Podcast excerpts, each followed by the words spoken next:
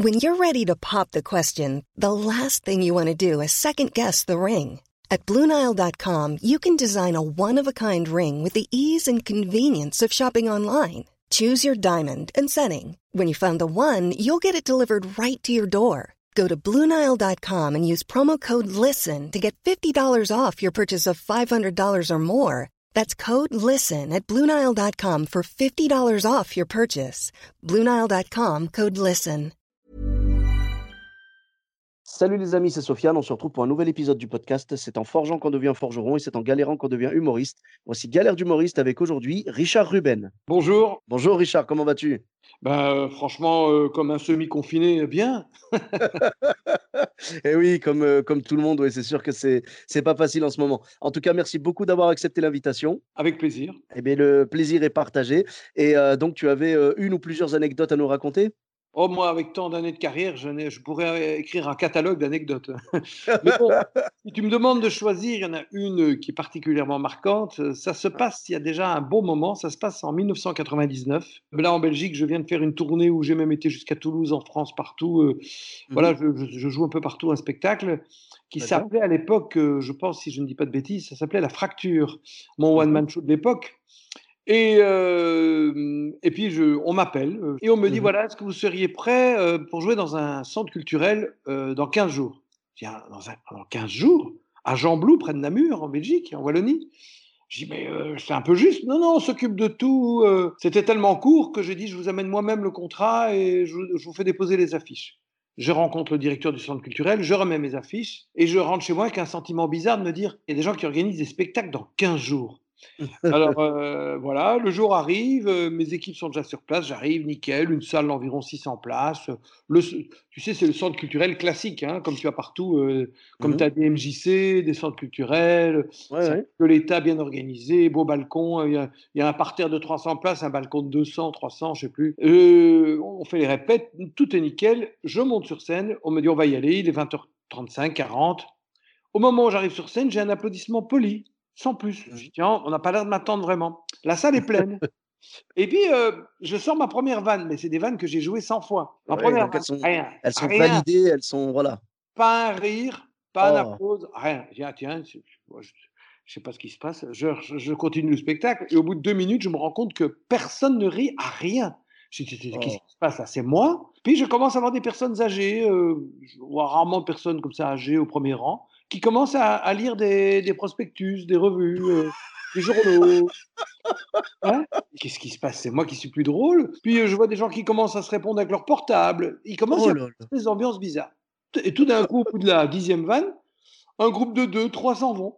Ah bon, tiens, ils s'en vont. Bon, je continue. Oh c'est- stressant. Tu te dis, mais qu'est-ce qui se passe? Je ne suis plus drôle. Je sors mes vannes comme je les ai toutes. Peut-être que j'ai plus le truc. Ça fait des années que j'ai plus le truc. Ça continue. Et euh, les gens commencent à s'appeler. euh, des jeunes se marient. Ils sortent par grappe de 5, 8, 10. Ouh là là là il y a un bébé euh, qui commence à pleurer. Un bébé, mais qu'est-ce que fout ce bébé dans la salle? Je vois une femme qui se lève et qui lui change ses couches. Mais on est où? Elle commence à. Les gens continuent à partir, ils continuent à partir. Au fur et à mesure que le spectacle. Et moi, je me dis, c'est moi. Et je suis à une heure de spectacle. Oh là là là. Un rire, pas un applaudissement, même dans les noirs, quand changement de lumière, euh, une petite musique, euh, tout était Ah bah, bien rodé, ouais. dire, régime. Normalement, il y a, il y a un réflexe. Normalement, dès que la lumière s'éteint et que le comédien genre euh, part et revient ou un truc comme ça, normalement, il y a un applaudissement une automatique. vanne, déjà, une vanne, rire, noir, applause, enfin, c'est réglé comme du papier à lettres. C'est-à-dire qu'on sait où les gens. C'est du travail de plusieurs mois, un spectacle. Oh. Les gens, ils. Rien. Et on arrive à 1 heure, 1 Aïe, heure aïe, 5. aïe. Et au bout de 1 heure 10, il reste environ 10 personnes dans une salle de 500 ou 600. Mon Dieu. 10 Oh là là. sont tous partis. Et moi, je suis le staccanoviste. Je continue, je me dis, je ne suis plus drôle, mais j'irai jusqu'au bout. à ce moment-là, il y a un mec euh, au premier rang euh, qui mange des chips. il doit avoir une vingt- 25 ans. Et Ouais. il se lève et il monte sur scène et il me dit euh, C'est quand même foutu, tu veux un chips? Oh là là là là là Et là là là. Écoutez, euh, je ne sais pas si on s'est bien compris ici. Et je m'arrête de, je m'arrête- de jouer au bout d'une heure et quart. Et je dis euh, Je ne sais pas, je crois que c'est vous ou c'est moi. Mais aujourd'hui, nous, nous ne comprenons pas. C'est peut-être moi, c'est même fort probable que ce soit moi. Je vais donc vous laisser. Et je quitte la scène, et les 10 Uh-huh. personnes, ils sont quand même très forts, ils me sifflent, les 10. Il faut vraiment être. euh, je viens de m'en prendre plein la gueule pendant 1h10, 1h15. Je quitte la scène. Il faut savoir qu'en 1h10, 1h15, ça devenait quasi un filage. Puisque quand tu n'as pas de réaction, tu as beau Ah dire oui. concentré que tu fais tes effets, ça, ne fait, ça devient un filage. Je quitte la salle, dépité, je rentre dans ma loge, et à ce moment-là, je vois un gars qui me rejoint. Je ne le reconnais pas, je, je le prends pour quelqu'un d'autre, avec une Mhm. casquette. Il me dit Allez, viens, viens. Je dis Mais ce type est fou, qu'est-ce qu'il me demande de venir dans la salle? Et en fait, j'avais pas reconnu, c'était un des animateurs numéro un en Belgique, qui est un petit peu connu en France parce qu'il est sur RTL. Il a beaucoup de talent. Il est Mhm. sur RTL France, c'est Jean-Michel Zeka. En Belgique, c'est le numéro un. Comme tu dirais en France, je sais pas moi, c'est il y a Drucker, ou il y a Ah Oui, d'accord. où il y a Arthur, où il y a, voilà. Et, et je- je- je- il, il commençait à être connu, il n'était pas encore, euh, il, devenait connu. Et j'entends une salle pleine qui me rappelle. Je dis, c'est des grands malades. J'entends 500 personnes qui me rappellent. Et il me ramène sur scène. Et à ce moment-là, je vois 500 personnes ou 600 debout au balcon, au rez-de-chaussée. Ah, font un rappel monstrueux. Oh Et à ce là. moment-là, euh, je vois un type qui arrive avec un micro qui dit Eh bien, ce soir, euh, nous avons piégé Richard Ruben. Et je vois des caméramans qui sortent de, vi- de, de, de vitres sans teint. Ils avaient truqué, ils étaient derrière des vitres sans avec leurs caméras. Oh. Tout était planqué. Et je reconnais toutes les équipes parce que c'est une chaîne où je vais souvent. Moi, En fait, il y a deux grandes chaînes en Belgique c'est RTB RTBF et RTL. Et je vais chez uns et les autres. Hein Euh, Et donc, euh, je, reconnais tous, ces caméramans. Et à ce moment-là, je comprends ce qui m'arrive. Donc, les gens sont Ah. revenus dans la salle. Euh, et on me dit voilà, maintenant on va faire quelques plans de coupe parce que ça va passer en prime. Euh, ils, avaient fait, ils avaient fait venir tout un quart régie comme si c'était une captation. hein. Et ça a été diffusé donc dans une émission qui s'appelait Si c'était vous, qui était une sorte de surprise surprise belge. Voilà, c'est ce que j'allais dire. J'allais dire, c'est surprise, surprise. quoi. Voilà, et, et le, le passage, si tu veux, euh, il, il recondense tout, ça fait 6-7 minutes. Et on me demande, Uh-huh. si tu veux bien assister euh, euh, bah, le jour même de venir raconter comment ça s'est passé euh, sur le plateau. Je dis, bah, j'ai tellement souffert que. C'est sûr. Et il faut savoir que le gars qui monte sur scène euh, pendant 30 secondes pour, pour- pour- Parce que, en fait, le, producteur était persuadé que moi, je, je craquerais au bout de 3 minutes, que je comprendrais que c'est une blague. Pas du Ouais, tout. ouais. Plus c'est énorme, plus ça passe. Donc moi, j'étais persuadé que j'étais pas drôle, donc je continue, je continue. Les gens m'ont dit, on nous a réunis sur la place quand on réservait nos tickets, on disait non, non, c'est gratuit, et on vous donne rendez-vous euh, une demi-heure avant, euh, à 300 mètres de là, sur une place. Comme ça, ils ont dit aux gens ce qu'ils devaient faire. Entre Mhm. chaque spectateur, il y avait tous les trois spectateurs. Il y avait un comédien ou un mec de prod. Donc c'est, il y avait autant de gens de la prod que de spectateurs dans la salle. D'accord. Ah, quelle, Tous quelle ces gens logistique. faisaient, faisaient des signes de logistique. Allez, maintenant on envoie le bébé. Euh, le bébé, Oh. Au lieu de lui donner une petite tapote, il s'est mis à pleurer, on, on le cherche ses couches. Oh. Les, les personnes âgées, on leur avait dit, euh, quand on vous fera signe, voici les journaux, vous les ouvrirez. Au début, on avait envie de rire, parce que les vannes étaient bonnes, mais on s'est retenu. Mais les gens m'ont expliqué qu'en fait, euh, très vite, il y a un sentiment de honte. C'est-à-dire, on, on- on est, on est terrorisé par ce, a, ce qui t'arrive, euh, les gens m'ont dit. Donc, on n'a même plus envie de rire tellement on a de la pitié pour toi en disant, mais le pauvre, s'il savait. Oh. Et donc, euh, donc le, le producteur euh, qui était bien connu chez nous, euh, il me dit écoute, tu veux que je t'emmène? Il voulait m'emmener dans un étoilé Michelin qu'il avait fait garder ouvert le soir. Moi, j'ai dit Uh-huh. non, non. On est allé dans un café dans le- la petite ville où je jouais et on a mangé une spécialité belge qui s'appelle des, des boulettes de viande sauce tomate. J'étais tellement Oui. carbonisé parce que dis-toi bien une chose c'est que quand tu es sur scène, tu sues. Mais quand Oui. un truc comme ça t'arrive, tu ne sues pas de la même manière parce que tu ne te donnes pas de la même manière. Tu n'as pas d'émotion positive. Ce qui Et fait oui. que j'ai- sué de l'intérieur. Oh.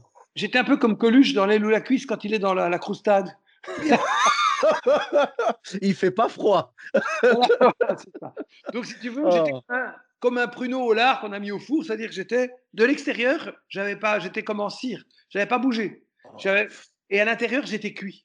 Là, tu t'es, tu t'es décomposé, quoi. J'étais décomposé. Et on m'a emmené, euh, on m'a emmené manger des boulettes de sauce tomate. Il faut savoir, pour la petite anecdote, que le gars qui s'est levé, qui n'a donc participé qu'une minute dans un, un gag de tournage d'une heure et demie, eh bien, c'était sa première intervention euh, en tant que caméra cachée. Si je te le refais, euh, c'est quand même foutu. Est-ce que tu veux un chips? C'était François Damiens. C'est pas vrai. Sa Oh. première caméra cachée.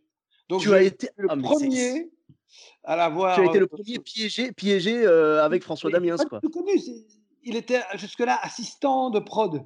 Donc, euh, il est passé, si tu veux, il a fallu mon piège pour qu'il passe de ce côté-là. Mais c'est génial. Moi qui, qui, qui ai fait le baptême du feu involontaire, ah, François David a un talent énorme. Hein, je veux dire, moi, je suis fan de ses films. C'est un. Je sais pas si tu as vu le film qu'il a monté, euh, qui a moins marché en France qu'en Belgique, s'appelle Mon Quête. Oui, Mon Quête, oui, oui, oui. Il est, il est génial. C'est digne de Borat, dans un, dans un, autre genre. Enfin, ça ressemble un peu, mais c'est un mmh peu le Borat euh, français, j'allais dire. Et euh, belge, en l'occurrence. Et donc, donc voilà. Donc, je suis venu à l'émission sur le plateau, on a enregistré, puis c'est passé. Et quand c'est passé, ça a fait un record d'audience. Et j'ai mmh vendu trois dates la même semaine. Comme quoi, les gens, quand tu rames, ah. quand tu montres que tu es humain, parce que apparemment les gens ont été touchés par le fait que, euh, que je me pose des questions en me disant c'est peut-être moi qui n'ai pas été drôle. Je, à aucun moment j'ai remis le public en cause. Et donc, je pense qu'apparemment les gens ont senti comme une sorte d'humilité, parce que c'est vrai que moi, je prétends rien savoir dans la vie. Je, je suis comme tout le monde. Je suis plein de, de je n'ai aucune certitude. Même si je pense qu'un artiste, au moment où il monte sur scène, même s'il a des doutes avant, au moment où il monte sur scène, il doit en avoir aucun sur, ses capacités, sinon tu fais pas ce métier. Au mmh moment où tu montes, tu dois te dire, là, je n'ai pas un doute sur ce que j'ai écrit, sur ce que j'interprète. Euh, c'est pas à 8 secondes de monter sur scène que tu vas commencer à dire, est-ce que je suis drôle aujourd'hui? Hey, I'm Ryan Reynolds. Recently, I asked Mint Mobile's legal team if big wireless companies are allowed to raise prices due to inflation. They said yes. And then when I asked if raising prices technically violates those onerous two-year contracts, they said, what the f*** are you talking about, you insane Hollywood ass? So to recap, we're cutting the price of Mint Unlimited from $30 a month to just $15 a month. Give it a try at mintmobile.com slash switch. $45 up front for three months plus taxes and fees. Promo for new customers for limited time. Unlimited more than 40 gigabytes per month. Slows. Full terms at mintmobile.com. Euh, tu peux te dire, j'espère que ça va marcher, qu'ils vont être bons, euh, que ce soit une bonne salle, ça oui. Mais tu ne uh -huh. peux uh-huh. pas en doute la possibilité d'être un showman ou d'être un humoriste. Euh, et donc, donc, si tu veux, moi, j'ai pas du tout remis en doute le public. Je me suis dit, ce jour-là, pour la première fois de ma vie, je ne fais plus rire. Heureusement, après, euh, lorsqu'ils ont, ils m'ont rappelé qu'ils m'ont montré la salle pleine et que le producteur a pris le micro en main, il m'a dit, est-ce que tu pourrais nous refaire encore un sketch pour te, puisse te prouver que, que tu n'es pas devant une salle qui te déteste. Et à ce moment-là, ce qui est très bizarre, c'est que j'ai joué un sketch qui était le rappel. Ouais et que je n'avais pas eu le temps de jouer parce que j'avais tout joué en une heure et demie. J'avais joué un spectacle d'une heure et demie en une heure dix. pas, gagner 20 minutes, c'est énorme. et il me restait le rappel. Et le rappel, c'était un personnage qui était inspiré de, du personnage du, producteur, parce qu'il est connu dans le métier. J'avais fait un personnage inspiré de lui. Ah oui, donc ça tombait parfaitement, quoi. Ça tombait parfaitement. Donc les gens riaient doublement parce qu'il y avait beaucoup de gens de la prod et donc, euh, un producteur de télévision euh, un peu particulier qui s'appelait Johnny Cohen. Et donc, ça, ça a cartonné, quoi. Voilà, et donc j'étais rassuré.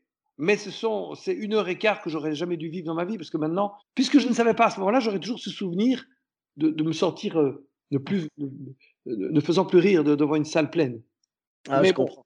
Même si un jour tu as un mauvais son, euh, tu as toujours des gens, ça peut arriver des galères, euh, mais même, c'était au début des galères tout chapiteau, il y, a, il y a 30 ans. Mais là, tout était euh, optimal. On avait un bon son, une lumière. Et ils, avaient mis, voilà, ils avaient mis mes régisseurs dans la, dans la confidence une demi-heure avant que je monte sur scène, au dernier moment, pour qu'ils soient le plus naturel possible avec moi. D'accord, mais c'est quand même incroyable parce que après le, le, danger avec ce genre d'anecdote, c'est que si jamais un jour tu fais vraiment un gros bid pendant un spectacle, tu vas commencer à dire bon ils sont où là, ils sont où euh, toute l'équipe. Ah bah alors figure-toi que la semaine suivante j'avais un gala privé où euh, les gens étaient bourrés. Et il n'arrive jamais des trucs comme ça. Un gala privé dans une superbe villa où j'étais payé plein pot et euh, mais ça riait quand même, mais ils étaient bourrés. Et à un moment je dis le producteur s'appelait Boris et en mmh plein spectacle je dis Boris, Boris? J'étais persuadé que c'était la suite. ah mais c'est génial. Ah mais vraiment, euh, là, là ton anecdote, vraiment, je, enfin, je m'attendais pas du tout à ça. C'est clair que c'est incroyable et la logistique qu'ils ont mis en place, tout ça, c'est dingue quoi. Je pense qu'on n'a jamais fait ça en Europe, en tout cas, de piéger quelqu'un avec toute une fausse salle. C'est quand même énorme. Bah, surtout, non, alors la, la fausse salle encore, c'est ça, c'est fort. Mais là, là où je suis étonné, en fait, c'est qu'ils aient laissé ça durer pendant une heure et demie, tu vois, enfin pendant une, euh, ah, à la base une heure et demie. C'est sadique. Bah, je pense qu'ils auraient dû, heu, tu vois, bah, le personnage de François Damiens justement qui est venu avec les chips, heu, genre à la à la fin, il aurait peut-être dû venir, enfin j'aurais imaginé qu'il serait venu beaucoup plus tôt, Bah, genre au bout de normalement, il aurait dû monter sur scène, heu, 20 minutes après mes dé mon début, je dirais, pour avoir voilà, voilà, voilà. Et mais 1 heure et quart, c'est quand même du vice.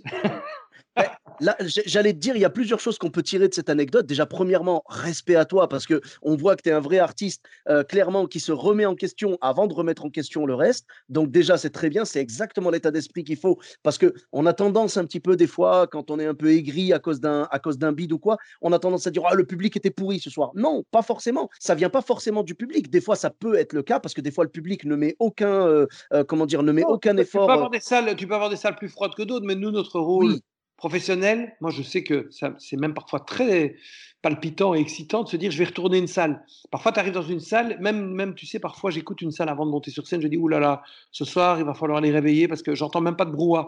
Parfois, ils sont mmh 1000, tu as l'impression qu'ils sont 80 et tu montes et pendant les 2-3 premières minutes, tu entends des petites vagues gentilles et à ce moment-là, tu tu les retournes à un moment, tu pa tu envoies le scud, mais d'une manière, tu y vas, heu, tu les retournes et tu les as à fond jusqu'au bout. Ça, c'est pour moi gratifiant. Tu sais, ça arrive que tu vendes une salle à un public qui a pas choisi de te voir parce que c'est pour un service style Rotary ou ça arrive, hein et que ouais. bah, oui, on on le connaît par la télé, on va aller le voir, mais je suis pas fan. Et moi, pour moi, le plus beau plaisir, c'est quand j'ai une salle calme pendant 5-10 minutes, puis je la Et retourne et au bout génial. d'une heure et demie, Ouais. les gens viennent me trouver en disant: «Écoutez, je vous connaissais de la télé, je vous appréciais moyen parce que peut-être que c'est pas les sketchs qui me convenaient et là, je vous ai vraiment découvert sur scène et maintenant je suis conquis». Pour moi, ça, c'est le plus grand cadeau. C'est que Ah, des gens qui sont venus un peu obligés par leur service, heu, club, heu, reviennent te voir en billetterie, heu, spontanément 2 ans après, par exemple. Ah, c'est beau, c'est beau. Bah, ça veut dire que tu les as conquis, c'est Voilà génial. et et c'est ça qu'il faut avoir de l'humilité dans ce métier, c'est qu'on doit conquérir les gens tout le temps. Moi, j'ai vu des stars se viander, heu, dans des circonstances particulières, ça ça peut arriver à n'importe qui. mais là là, ne pas avoir un rire, même pas un applaudissement, je me suis dit parce qu'honnêtement, partout où on va, on a un accueil fabuleux. Je ne comprenais pas ce qui m'arrivait. C'est quasi impossible d'avoir un truc comme ça, c'est impossible. Mais bon, surtout que le le public belge est réputé pour être généreux et très réactif. et mais je me suis dit: «C'est impossible», mais je me suis même pas dit: «C'est impossible» parce que plus c'est énorme, plus ça passe une caméra cachée. Donc là, je me suis dit: Bah oui, c'est moi. Bah, Dieu merci depuis, heu, 22 ans qu'il m'est arrivé cette histoire, je n'ai jamais connu, heu, une salle froide comme ça. Mais c'est vraiment magnifique en tout cas comme anecdote parce qu'on on on on imagine tous, heu, ce qu'on aurait ressenti, parce qu'on a déjà pris des bides, hein. Moi, bien évidemment, moi le premier. des fois je suis tombé dans des salles vraiment pas réactives et tout, Ah tu mais c'était joues sûrement je ne savais pas que tu jouais sur scène. ah oui, non, non, je suis, heu, je suis stand-upper, moi je fais je Ah fais du stand-up depuis depuis 8 ans. Bah, d'ailleurs ma dernière scène, ma dernière scène c'était à Scarbeck, c'était à Los. Ah oui, je connais, tout tout le monde a joué là-bas, c'est dans Ah oui, avec le avec le What the Fun si tu connais? Oui, oui, tout à fait. Oui, oui, oui. Voilà, donc c'était ma dernière scène et le public belge, j'en suis amoureux, vraiment, hein. J'ai joué, on va dire une dizaine de fois en Belgique, c'est vraiment un plaisir à chaque fois. Le le public est génial, on est bien accueillis, Attention, sont c'est d'au d'autant plus gratifiant, le public belge est entier. Si tu es mauvais, ils vont pas rire, hein. Ah oui, oui, totalement, enfin, bien ils sûr, sont hein. entiers. Une fois qu'ils aiment, ils aiment. Mais Heu, voilà, moi c'est ça c'est ça le truc, ils ont de la heu, bienveillance, ils donnent ils bah, donnent ils ont un a priori, positif. Voilà, c'est exactement ça parce que à toi de faire le job. Voilà, ben contrairement au public parisien, par exemple, heu heu, tu vois, qui est un petit peu plus, heu, hem, exigeant et tout, parce que vu la le le nombre de spectacles qu'il y a par soir. Si tu veux, ils veulent ils ils se disent: «Si je t'ai choisi toi parmi, la les centaines de spectacles qu'il y avait ce soir, tu as intérêt à être bon». Alors que Oui, le public surtout, moi j'ai connu, j'ai joué à Paris, surtout s'ils ont eu des réductions par billets réduits. oui, oui, en par ouais. comités d'entreprise, les pompiers de Paris. euh, Oui, oui, oui. Ah ouais, non, mais c'est très compliqué malheureusement. Mais si tu veux, la différence pour moi, la différence entre le public belge et le public, heu, parisien, c'est que le public parisien va être en mode bras croisés, à dire, «Allez, on va voir si tu vas me faire rire». C'est du showbiz parce que dès qu'il y a marqué vu à la télé, ils sont conquis aussi. Ah bon, ben, ça va, moi, il risque rien sur mon affiche, c'est pas marqué, donc ça va. Et par contre, le public belge, il est en mode bras ouverts et il dit: «Je veux rigoler, donne-moi de quoi rigoler, vas-y, je veux rigoler». Le public parisien, il faut le débloquer et le public belge, en fait, il est déjà en demande, en fait. Voilà. Ben, en tout cas, merci beaucoup Richard pour cette, heu, anecdote, heu, mythique. Vraiment, là, c'est incroyable. Je vais essayer de retrouver la vidéo et heu, où est-ce Voilà, qu'on peut te retrouver sur les réseaux sociaux? il y a un blackout sur cette euh, vidéo euh, introuvable. Ah, ah d'accord, dommage, j'ai déjà demandé au producteur, il dit qu'il l'a perdu. Il faudrait aller dans les archives de la chaîne, mais c'est très compliqué. Mais enfin, si tu y arrives, tu es très fort. si j'y arrive, je te tiens au courant, mais bon, malheureusement, euh, j'ai pas beaucoup, euh, j'ai pas, j'ai pas encore mes entrées sur le dark web, donc ça va être compliqué. bon, en tout cas, merci beaucoup pour cette super anecdote. Donc, où est-ce qu'on peut te retrouver euh, sur les réseaux sociaux? Ah ben, je suis euh, sur Facebook. J'ai ma page où je suis un peu bizarrement, je suis pas trop sur ma page, je suis sur mon compte privé. Vous pouvez me suivre sans être euh, ami. Tu sais que c'est 5000 personnes. Je suis sur Instagram. Euh, ok, parfait. Ben, pour ma part, vous me retrouvez également sur tous les réseaux sociaux. Sofiane Etaï, E de TAI, sur Facebook, Twitter, YouTube, Instagram et TikTok. N'hésitez pas à laisser 5 étoiles et un commentaire sur Apple Podcast et sur Podcast Addict. Je vous dis à très bientôt pour un nouvel épisode. Bis à tous, même à toi là-bas. Mom deserves the best, and there's no better place to shop for Mother's Day than Whole Foods Market. They're your destination for unbeatable savings, from premium gifts to show-stopping flowers and irresistible desserts. Start by saving 33% with Prime on all body care and candles. Then get a 15-stem bunch of tulips for just $9.99 each with Prime. Round out Mom's menu with festive rosé, irresistible berry chantilly cake, and more special treats. Come celebrate Mother's Day at Whole Foods Market.